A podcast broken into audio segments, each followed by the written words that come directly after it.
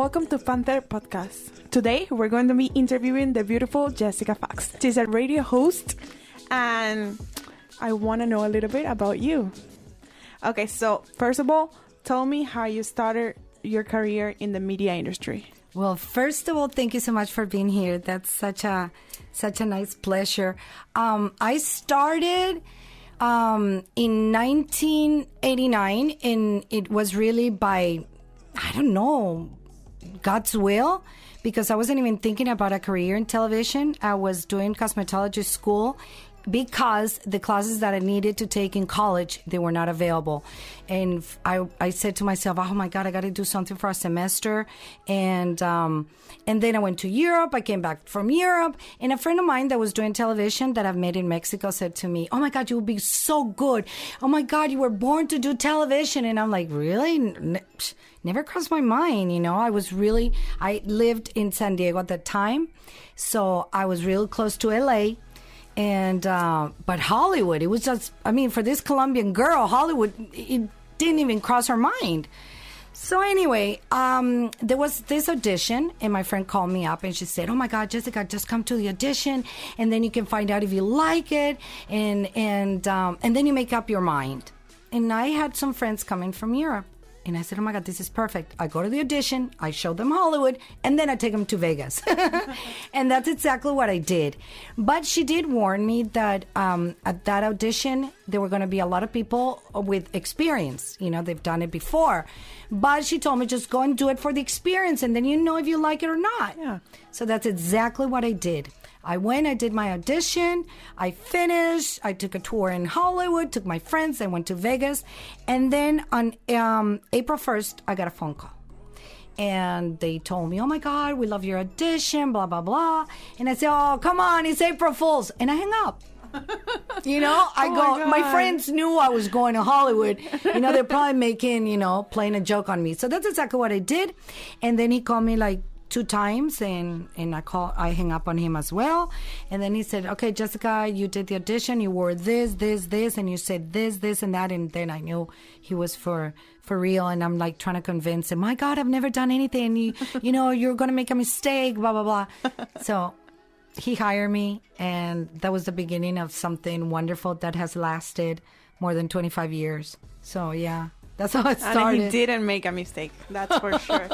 After working in radio Uh-huh. and television, which one you prefer? it's one of those questions that uh, when you do radio and television they ask and they're so different i cannot compare them um, radio you got the the immediate response your life you know uh, and you get to interact with with your audience television you cannot you know um, and and it just i don't know just maybe uh, I think I'm going to choose radio right now because I, I don't like to wear makeup. I don't like to get myself done. It's incredible, but I don't. So then radio gives you that freedom. You know, you you don't have to look perfect. Yeah. Even though you have to wear your little makeup and look good because you know everybody walks in And with Instagram Live. Yes. you have to interview people. So yes. You have to be presentable. yes, yes. But I love them both. I, I could not decide. If I can do both at the same time, which I did for a long, long time, it's a blessing and I, I, I love it. But I, I love radio. Okay, um, what do you hate about radio? That I don't like about radio? I love everything about radio. Believe it or not, radio, it's it's everything, you know? I, I, there's nothing I hate.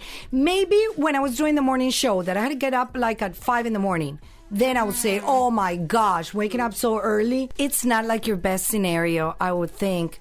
But also when you're in radio in your life, then um, sometimes you get like these terrorist attacks or something with nature and you have to come live and um, you know it's really hard it's really hard. Give me some advice for young students that are seeking a career maybe in radio or or in media in general. i wish radio and television was what it was you know even 10 15 years ago. You know uh, you have the celebrities and even as a dj you know uh, i don't know i think you were a little bit more respected or admired i don't know. But to me i could not think of anything else that you know to do If I have to do it all over again, I would. Radio and television is great. If you're a person that loves to talk or that, you know, loves the entertainment business, you know, but you have to do it for the passion. You have to love it. Because I see a lot of people, oh my God, I just want to be famous. I want to go to Hollywood. I want to make lots of money. But you, you, you're feeling, you have to love it. You have to dream about it, you know? And I have that passion. I always had it.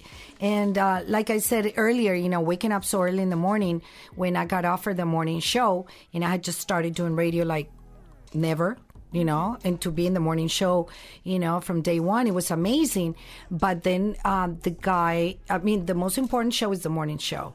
So the owner of the radio station when he offered me the job i'm like what what time do i have to wake up? No. And i said no no no no please don't announce me. Don't tell anybody that you hire me. Give me a week. And if i can wake up you know every day during the week then i'll figure out that yes okay i'll do the radio show. But otherwise you know i like to you know sleep in and i'm not a morning person and blah blah blah so he laughed at me he said okay we can do that and it was really funny because the second or third day i was already madly in love i couldn't wait to go to bed like at eight or nine so you know that I would can that I could wake up for for my morning show. And I remember during the World Cup, I would wake up like at three or four in the morning to watch the game. So when I got to the radio station, I had all the information. So you go Oh my crazy. God. Yeah, you, won't- you, you when you love it, you want it to be just charming and perfect. Of course. That's when you know you really love it, like you have the passion. yes, yes. So, besides radio, Mm-hmm. what else do you do? Because I know you do other stuff. Yes, I'm one of those crazy people. Um, I started painting um, when I was stressed. I would paint, you know, just for me. I would never show my paintings. You know, I never thought they were a big deal. But for the past, I would say year and a half, maybe yeah, I started painting a lot of women.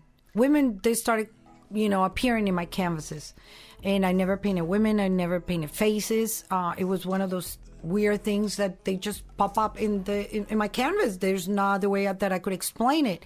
And there's all these different women from different places, and and and then. I'm like, why am I painting women and all these different women and they're black and they're oriental and they're blonde and they're little and they're big? Why? And then it came the movement Me Too.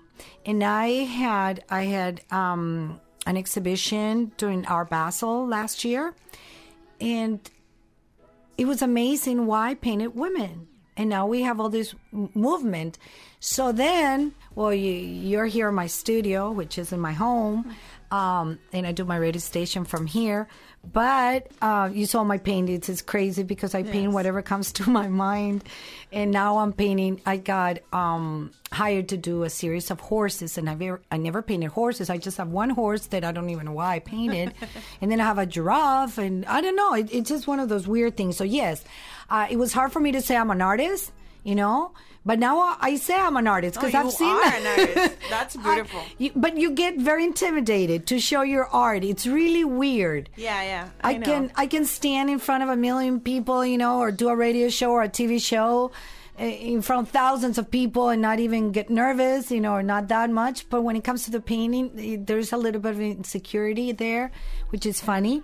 And then I just recently um, published my first book that is a children's book. Oh my god. And I do not have children. but it's like my commitment to society, I guess my responsibility as a public figure, you know.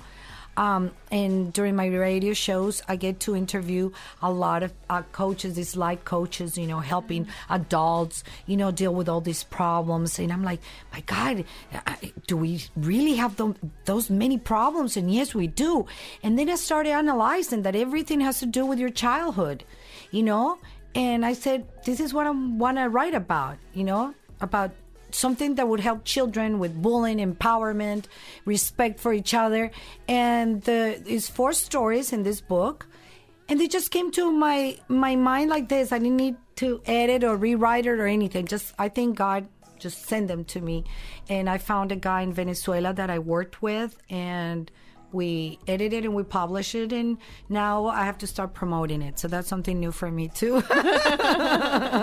Yeah, it's in Amazon, right? yeah, Las Lecciones de Figarito. It's in Spanish, but um, I think within a month it will be in English. Perfect. So that's our the the, the end of our podcast.